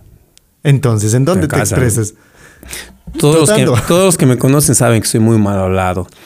Pero ya me han cogido. Eh, ¿A qué me refiero? Si estamos en una reunión, lógicamente soy muy, eh, muy prudente, ¿no? Como te decías, fui forjado en el lodo, pero también sé sentarme en un pupitre. Entonces, las personas que son muy cercanas de mí, ellos ya comprenden, entonces no, no lo toman a mal, ¿no? Pero intento ser muy prudente donde es, pero hay veces que sí me salen. Pues se me sale. Eh, ¿Has tomado alguna vez? ¿Has hecho funda alguna vez? Porque tú no tomas, pero siempre hay una primera vez, ¿no? Pero te voy a contar brevemente mi primera borrachera. Eh, en el año 2000, gané en el año 96 los Olímpicos, gané el Mundial en el 97 y en el año 2000 decido retirarme del deporte. Digo, tuve una cirugía de columna, mi primera, dije, no, no quiero saber más del deporte, eh, quedé mm, mm, en silla de ruedas varias semanas, dije, no quiero saber más del deporte, me voy a dedicar a terminar mis estudios universitarios. En el 2000 paro el deporte y me dedico a terminar mis estudios universitarios. En el 2002 pero recuerdas que ya fui campeón olímpico antes. Claro. En el 2002, terminadito la universidad, como típico Wambra, bien peinadito, todo. Preparo un proyecto con objetivos, con metas, plan estratégico, evaluaciones, todo. Y voy al Comité Olímpico, digo, ¿sabe? En el 2002 quiero volver a entrenar. Pero ahora sí, este es mi plan. Recién salidito de la universidad. Pues, miren todos. Tú estudiaste administración, ¿no? Administración. Entonces ellos me dicen, oye, espectacular pero no hay plata. No. Bueno, típico, no cojo así, como el chavo del 8. Pongo ahí mi proyecto bajo el brazo, vamos a la empresa privada. Llegamos a unas instituciones, miren, tengo este proyecto. Sí, pero usted ya tiene 26 años, 27. Ya, ya se retiró del deporte. No, 28 tenía, perdón, claro, en el 2002. Ya se retiró del deporte, o sea, ya... Más bien porque no entrena deportistas. Yo, Ah, dije, basta. Entonces yo vendí un carrito, creo que tenía un terrenito también creo que vendí. Bueno, lo cierto es que reuní un fondo de plata. Y ahí sí le busqué al médico, al psicólogo, al entrenador, a todo el equipo. Dije, verá, solo tengo esta plata. Esta plata nos avanza para un año, no tengo más. Entonces, si en el próximo mundial, en un año, al fin del año, ganamos una medalla mundial, es probable que nos vayan a escuchar. Claro. Pero si no ganamos una medalla, o sea, se acabó el proyecto. Y todos sabíamos eso, todos. Está bien. O sea, tenía un año de plazo prácticamente. Claro, pero igual yo les pagaba a ellos. No, pero o sea, digo, tenía un año de plazo. Dimos un año el equipo. porque además no tenía más plata para. Claro. Dije, ya listo, vamos, perfecto. Porque alto rendimiento es muy costoso. Empezamos el año. Y ya, ya sabes qué es lo que pasó, ¿no? Durante ese periodo conocí a una chica espectacular, increíble. Súper enamorada, yo, ay, emocionado. Lo cierto es que vamos al, evento, al campeonato del mundo ya, a final del año, ya preparado, súper bien, vamos al mundial. Y unos meses antes la chica se desapareció, no escribía, no me respondía, no sé. Bueno, en todo caso, vamos al mundial, llegamos al mundial y Prague ganamos. El mundial en Italia. Entonces puedes tú imaginarte la emoción, ¿no? Qué chévere, porque ganamos, ahora sí se nos va a abrir las puertas. Ganamos el mundial. Y claro, estábamos en Italia. Todos los días en la cena había una botella de vino en la mesa. Entonces, cada, cada noche esta botella es para ti, para que te lleves de recuerdo a Ecuador. Entonces, cada uno cogía la botellita mm, mm, para llevarse de recuerdo. Claro. Y ese día me había levantado a las 5 de la mañana, eh, desayunamos, fuimos a competir, acabamos de competir, fuimos al antidopaje, luego eh, periodistas, luego cables internacionales, que por aquí y por allá, llegamos a las 10 de la noche a la villa a comer. Y la botellita en Italia ahí de vino. Entonces me acuerdo, una persona que le tengo mucho cariño, Fausto Mendoza, que en paz descanse, ¿no? dirigente del equipo. Dice, Jefferson, brindemos, dice, hay que brindarle. Y claro, todo el equipo sabía de la situación que yo atravesé. Claro. Toca brindar. se abre la botella de vino. Primera copa de vino. Habla el dirigente, todos, bravo, bravo. Segunda copita de vino, dice que hable, que hable el médico. Claro, el médico, bravo, bravo, bravo, bravo. Dice, era el capitán del equipo, porque teníamos cinco chicos ahí. Dice, la tercera copita que, porque ya se nos acababa, solo una botella. Perdón, que hable, que hable el capitán del equipo. Yo, claro, compañeros, todo súper bien, felicitaciones, sigamos adelante. Tres copas de vino. Puta, y luego estaba así. yo digo, que yo no me siento bien. No estaba, estaba todavía consciente, ¿no? Pero digo, no me siento bien, me voy. Y claro, todos ahí matándose de risa, tres copas de vino, todas ja, ja, ja, ja. Pero yo me había levantado a las 5 de la mañana, todo el día. Y eran las 11 de la noche. Entonces yo me levanto y me estoy yendo pues para la villa, pero no, no, no, no podía controlar bien mi cuerpo. Lo cierto es que en eso me cuenta luego el dirigente al día siguiente que llega un miembro de la Federación Internacional que me conocía. que he dicho, eh, Fausto, ¿cómo es posible? ¿Cómo es posible que hay un deportista ahí que casi no puede ni pararse? y, nosotros sabemos cómo Ecuador es tan organizado, tan disciplinado. Tienen a un deportista como Jefferson Pérez que siempre es un ejemplo para todos. ¿Y cómo es posible que permitan ustedes que haya un deportista? Y que el dirigente me contaba al día siguiente, Fausto, ¿no? Fausto se mataba de la risa. Dice, no, sí, estamos todos tomando tres copas. No, imposible, está, no puede ni pararse. Hemos tomado tres copas y él es Jefferson Pérez. No, yo le conozco a Jefferson, él es. No bebe. Por eso mismo tomo tres copas. Esa fue mi primera borrachera, con tres copas de vino, pero no creo que fue el vino, sino fue todo el... La euforia, el, momento. Exactamente. Entonces, claro, estaba así, claro, como esas iras, ese coraje y también esa tranquilidad. Y claro, después sí se abrieron las puertas. Esa fue mi primera borrachera. pero sí, luego sí, vieron algunas más en familia y cosas así. Borracheras no. Pero sí, uno que otro. Sí, el vino me gusta. Sí. Eh, la hija de algún. Ah, ve acá está, la hija del, dirigente que estuvo ocupando tu cama, dice. Sí, no me digas, no, no me pidas que, que dé los nombres, no, no. Pero, ¿cómo, es esa situación tan fea, no? Incómodo, súper complicado. Pero ventajosamente sus dirigentes creo que aprendieron de sus errores y hoy en día los nuevos, la nueva generación de dirigentes creo que no cometen ya esos errores. Qué feo. Eh, hace, ¿qué, haces en tus momentos de ocio? Me gustan mucho las películas, las, especialmente de ciencia ficción. Porque te vemos a ti, o sea, siempre trabajador, a full. Sí, sí. Eh, o sea, no puedo negar que me gusta mucho, pero leer me encanta, me encanta leer. Pero me gusta las de, ir al cine, por ejemplo, me gusta. No voy mucho ahora, antes iba más. Antes iba cada 15 días, ahora, ahora voy menos. Pero me gusta el cine y especialmente las de ciencia ficción. No sé si tú recuerdas, hace muchos años atrás había una, una serie llamada El Auto Fantástico. Claro. El Auto Fantástico era un vehículo en los cuales hablaba solito, se manejaba solito, decía dónde está el lugar, iba a altas velocidades y todo aquello. Hoy en día esos vehículos existen. El Tesla es un vehículo autónomo. Claro. Y te dice, oye Tesla, llévame a la casa. Uh, te lleva a la casa. Entonces, desde siempre me gustó ese tipo de películas, porque yo sí creo que dentro de la ficción hay algo de investigación respecto a que en algún momento, en algún lugar, alguien ya está desarrollando esa tecnología. Y recuerdo una vez vi una película, que no me acuerdo el nombre, pero el síntesis era que eran unos delincuentes eh, cibernéticos que robaban el dinero a través de unas computadoras, de unas cajas llamadas en esa época computadoras. ¿Cómo pueden robar la plata? Si la plata es moneda que debes tocarla, ¿cómo ellos van a robar la plata? Estoy hablando, por favor, no se burlen de mí. Estoy hablando de hace cuatro décadas, tres décadas. Ya, eso es absurdo. Hoy en día te roban, pues nomás. Lo que es la ficción también, por ejemplo, acordándonos de los supersónicos que hablaban a través de una pantalla y uno decía, e-, e-, es mucha ficción, ¿no? O sea, de que hablaban con una pantalla, pero ahora es normal, normal. hablar con, en una pantalla con otra persona que está al otro lado del mundo. Totalmente, por eso dicen que a lo mejor en algún instante va a haber también los hijos virtuales, pues nos van a hacer a través de, a través de las conexiones. Y que no nos sorprenda. Sí, sí, sí.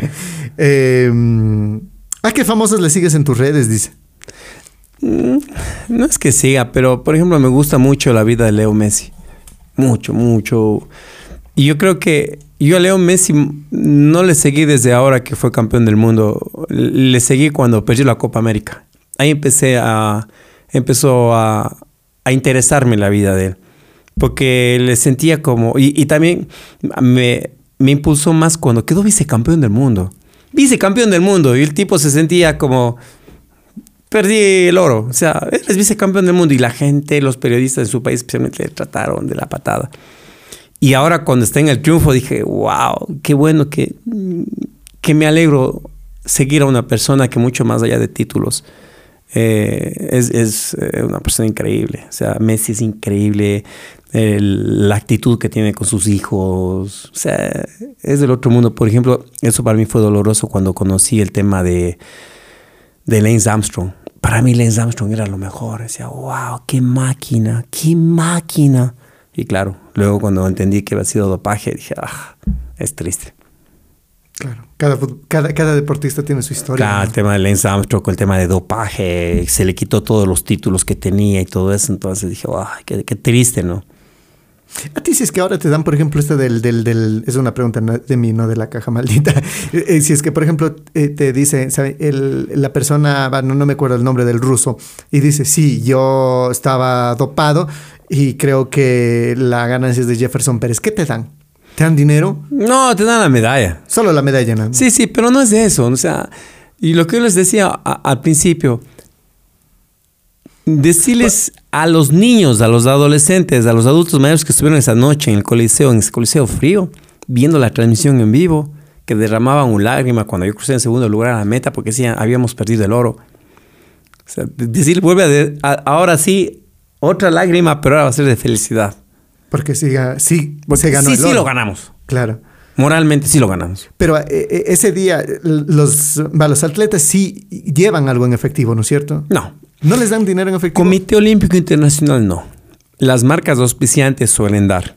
En los campeonatos del mundo, eh, en los gobiernos en algunos casos. En los campeonatos del mundo sí, sí también da el, la Federación Mundial.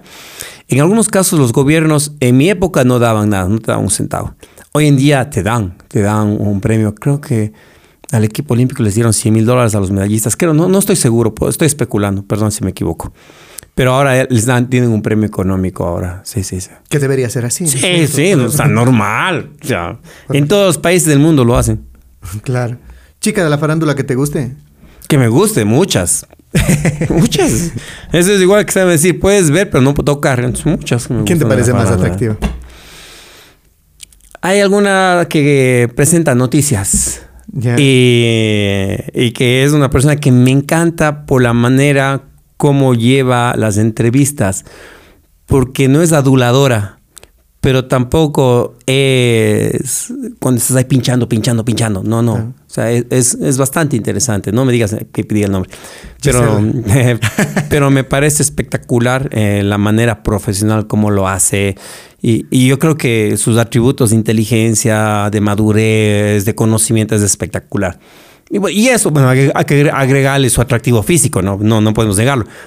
Pero la manera como lo maneja y, bien. Es, una persona. Pongan ustedes el nombre. Es eso, pongan el nombre. ustedes pongan el nombre, ya. Eh, ya la última dice: ¿Por qué no te has casado? Porque creo que soy miedoso. ¿Te da miedo el.? Eh, ¿qué? Supongo. ¿Qué? ¿Porque responsabilidad? Lo que pasa es que creo que tengo miedo a ciertos momentos. Por ejemplo, la semana anterior fui a Guayaquil. Y estaba en Guayaquil, estuve, no recuerdo, jueves, viernes, sábado. Y el sábado iba a regresar a Cuenca. Y cuando me dicen, nos acaban de confirmar el lunes a la. Ah, no, el, martes o el lunes, no recuerdo. Tienes la reunión en Quito a las 10 de la mañana. Entonces, ah, coge el estaba en mi carro. Ya me voy, voy de Guayaquil a Quito en mi carro. Entonces llegué a Quito. Claro, son casi ocho horas. Pues. Claro. Más a parar a comer y todo eso. Llegué a Quito. Solo. Claro, entonces... ¿Vas solo esos viajes? A veces, a veces tengo gente y a veces viajo solo. Ahora viajaba solo. Llegué allá. Entonces tuve las gestiones, tuve reuniones, que bla, bla, bla. Y luego ya tenía que venirme a Cuenca. Porque tuvimos un evento el fin de semana de la carrera de las reinas de Cuenca que nos contrataron. Entonces ya me iba a venir para Cuenca y luego me dice, eh, oye Jeff, nos acaban de contratar, tienes una charla por Macas. Y yo, chévere, pues, me voy. Pues. Entonces cogí mi carro y me fui, primero pasé por Tena, primero por Tena porque tenía que hacer unas gestiones de Tena, fui a comer en un lugar espectacular, amigos y amigas, si van a Tena, por favor tienen que ir a, ¿cómo se llaman los ceviches de equipo? Sí, creo que se llaman ceviches de equipo. Es de un amigo que fue deportista olímpico. Pero es en Tena, espectacular, espectacular. Y él fue súper amable, su familia y todo eso. Estuve con él, me quedé la noche y de ahí pasé a Macas. Y luego ya tenemos, al día siguiente tuvimos de la conferencia y luego regresé a Cuenca. ¿Por qué te cuento todo eso? Si yo tengo planificado con mi esposa, con mis hijos, que el día domingo vamos a ir al parque, ¿por qué? Porque el sábado papá ya regresa y chévere, el domingo vamos a estar en familia. Y en mi casa el domingo estuve... Seguías de viaje. Hacia Quito. Claro.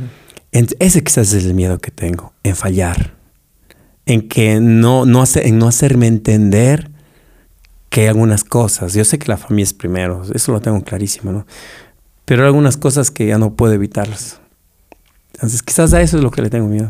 Del no tener tiempo a veces para la familia. de no darle la verdad el, el tiempo ah, que es indispensable para ellos. Pero tú sí piensas alguna vez casarte. Sí, por supuesto. Verás, te voy a contar la historia de un amigo que tiene 70 años y se casó. Todavía tengo esperanza. sí, sí, sí, sí, No, y sí, yo creo que debe ser un momento lindo, hermoso. Debe ser lindo, ¿no? Debe ser lindo. Poder compartir con otra persona momentos en los cuales puede haber algunas diferencias, pero finalmente es el tratar de, de acoplarnos el tratar de entendernos y aceptarnos, respetarnos. Por ejemplo, cosas como estas, ¿no?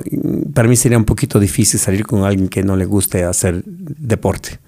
¿Sabes qué? No me gusta el deporte, no me gusta la actividad física. A mí me gusta esfarrear. Tenemos pequeñas diferencias, ¿no? Entonces, seguramente, ya digo, no sería imposible.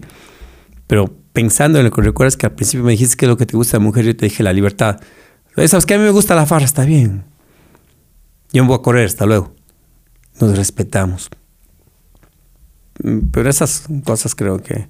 De ahí otras cosas creo que sí son más, compatibles. Claro.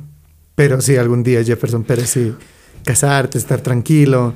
¿Qué dice, ¿Qué dice tu mamá, pero? No, mi madre, mi madre siempre ha sido muy respetuosa, súper respetuosa. Pero no, no te dice ya Jefferson, porque las mamás siempre, las mamás siempre, siempre son. Y yo recuerdo también ya estaba en mis, en mis 27, me decía. 27, tengo 50, no jodas. y, me, y me decía ya, pero y ya también eh, está que vayas ya un poco sentando cabeza y, y analizando. Yo he sentado cabeza, gracias a Dios tengo una profesión, tengo una independencia mental sobre todo lo otro sí, también algo, gracias a Dios, pero... Pero las mamás siempre quieren conocer al nieto, de, a, los nietos que me puedes dar, ¿no? A, las nuevas medallitas. sí, sí, sí, sí, pero no. Pero sí te dice, tu mamá sí te dice así de vez en cuando. No hemos tocado el tema. No, no, más bien tocamos tema de trabajo, temas de su salud, temas de mi salud. Porque, por ejemplo, ahora que estás soltero, tú le dedicas más tiempo a tu mamá, por ejemplo. Cuando estoy aquí, sí. Pero eh, siempre estás pendiente de ella. Sí. Todos mis hermanos, todos. Y hemos visto. Todos mis hermanos. Sí, pero hemos visto que, por ejemplo, ya con... Ah, vamos a Lindor también. sí, sí. Y con Fabián también. Sí, sí, sí, sí, sí, Pero hemos visto que hay esa... esa y mamá debe sentirse contenta también, ¿no? Sí, hay una cosa que yo siempre entenderé. Es, compadre, yo creo que uno quiere, quieres tratarle a tu madre como debes tratarle a tu esposa. Si tú le tratas a tu madre bien, como una reina que es, a tu esposa será esa princesa que vas a tratar de dar el mejor esfuerzo. Si tú le abandonas a tu madre, si tú le tratas mal a tu madre, créeme que la vida no te va a dar a la princesa que te mereces. Entonces, mi madre, que es un carácter bien complicado, yo digo que después de haber entendido todo el carácter de mi madre, estoy listo para la guerra. para cualquiera. Para la guerra amorosa, sí, sí. Entonces, eh. pero sí, yo intento siempre, toda mi familia, no yo, todos mis hermanos, no importa la distancia. Una familia bastante unida, ¿no? Por ejemplo, hay cosas que nosotros, no solo nosotros los hijos, sino también mis sobrinos, nunca, nunca dejan de pedir la bendición a mi madre. Sin importar que estés en China, en la con China, lo que sea, si estás presencial, o estés por teléfono, siempre es madre, mándame la bendición. A mi mamá le dicen Lalita, Lalita, mándame la bendición. Entonces creo que esas son cosas lindas, lindas. Y, yo con mi mamá, hay una canción que me encanta de Arjona, no, mi novia se está poniendo vieja y es, ella es una mujer increíble, increíble, increíble. Y, y yo creo que por eso siempre, siempre he pensado que tenemos los hijos que respetar a nuestros padres, a nuestras madres, a nuestros padres. Si tienes chance, abrázale, cuídale, date tu tiempito. Sé que hoy en día lo que les acabé de insistir, ¿no? Es durísimo, es complicadísimo los tiempos. Pero date tiempito. Qué, lindo conversar cada vez contigo. Cada vez me sorprende más, Jefferson. Muchísimas gracias. sabíamos que, estás haciendo también una, una, carrera que se viene este próximo 28, eh, de octubre. Sí, sí, efectivamente. Eh, dentro de las actividades que hacemos, eh, justamente es producción de eventos deportivos y uno de los eventos que tenemos es la carrera. A, eso te dedicas ahora, ¿no? Sí, bueno, tenemos varias actividades. La una es la constructora, la otra es tenemos la radio que maneja más Fabiano, pero igual tenemos reuniones y cosas de eso. Eh, la otra es el tema este de, la producción de eventos deportivos. El otra área es el tema de las conferencias que damos capacitaciones. Entonces, pues digo, siete oficios, 14 necesidades, no tienes un montón de cosas. Nos dedicamos a eso y, y estamos dentro de, de, eventos de estos, de producción de eventos deportivos y en Cuenca llevamos ya 12 años haciendo la ruta nocturna, que es un evento, una carrera para recorrer Cuenca en la noche, que es tan hermosa, que es tan preciosa. Pero lo importante ahora es que debido a los índices de inseguridad, la idea es tomarnos los espacios públicos. Cuando una persona recorre un parque en la noche le puede dar miedo y está en peligro. Pero cuando 10 recorren, y hay menos peligro. Pero cuando recorren 100 o recorren miles de personas juntas, estamos ahí créanme que desplazamos a la delincuencia. Y ese es el objetivo principal aquí. Decir, hey, aquí estamos. Somos una nación, una nación de corredores, una nación de ciudadanos honestos. Y este 28 de octubre vamos a hacer la carrera y vamos a, hacer con juegos pirotécnicos y, todo el tema del equipamiento que les entregamos a todos los, participantes. Hay una visera espectacular, lindísima que les vamos a entregar. Entonces, todos los amigos que quieren ser parte del evento, va a ser, eh, pueden ingresar a www.teg deport.com y van a encontrar toda la información, las inscripciones, dónde vamos a hacer la entrega de los kits, los recorridos. Ah, esa cosa, por ejemplo, es importante. Hoy por la mañana tuve una reunión donde un, amigo, donde el mono, Candela y... el mono va a hacer los 5 kilómetros. No sé cómo vaya a llegar, pero dijo que va, a salir. No me dijo que va a llegar, dijo que va a salir. Perfecto, ya es algo. Va a ver ahí. Y mañana que tienen ahí este, este encuentro del German con el mono en la radio, entonces ya vamos a, intentar convencerles de que los dos hagan ahora un duelo, mano a mano, 5K, Mono Candela y Germán Pierre. Para ver quién está en mejores condiciones. ah, ya, entonces este 26... 28. 28, perdón, este 28 de octubre. ¿Qué, hora empieza? Empezamos desde, las, desde la tarde, eh, más o menos desde las 3 de la tarde con el festival gastronómico porque hay algunos puntos que la gente va y venden comida. Y luego a las 7 de la noche empieza la competencia. Las 7 es la carrera. Sí, la competencia los 10 kilómetros la salida es en el Parque El Paraíso y los 5 kilómetros simultáneamente la salida es en la Remigio Crespo y Avenida Loja. Claro, y, hermosa esa toma con la Catedral de Cuenca y todo. las dos competencias salen exactamente al mismo tiempo. Y la meta en ambos casos es en el Parque El Paraíso, que llegan como cerca de las 7 y 40, 7 y 50 y hasta las 9 de la noche ya terminamos el evento. Ah, ya, qué lindo, qué chévere.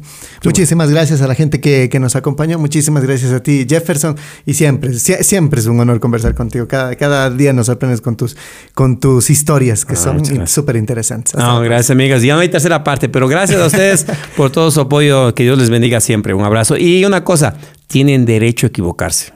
Tenemos derecho a equivocarnos. Muchísimas gracias. Gracias.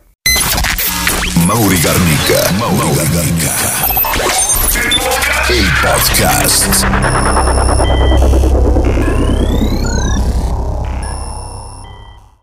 Este podcast llega a ustedes gracias al gentil auspicio de Godfather Pizza, una combinación de sabores italoamericana, pizzas únicas con doble capa de queso. Los bordes los puedes pedir con piña, queso o chorizo, hamburguesas, alitas y las papas las puedes pedir con carne o queso. Te esperamos en la vía Patamarca junto al nuevo puente de la compañía. Pedidos al 098 67 38 327 o al 098 95 73 983. Visítanos en Facebook e Instagram como Godfather Pizza. Somos el padrino de las pizzas.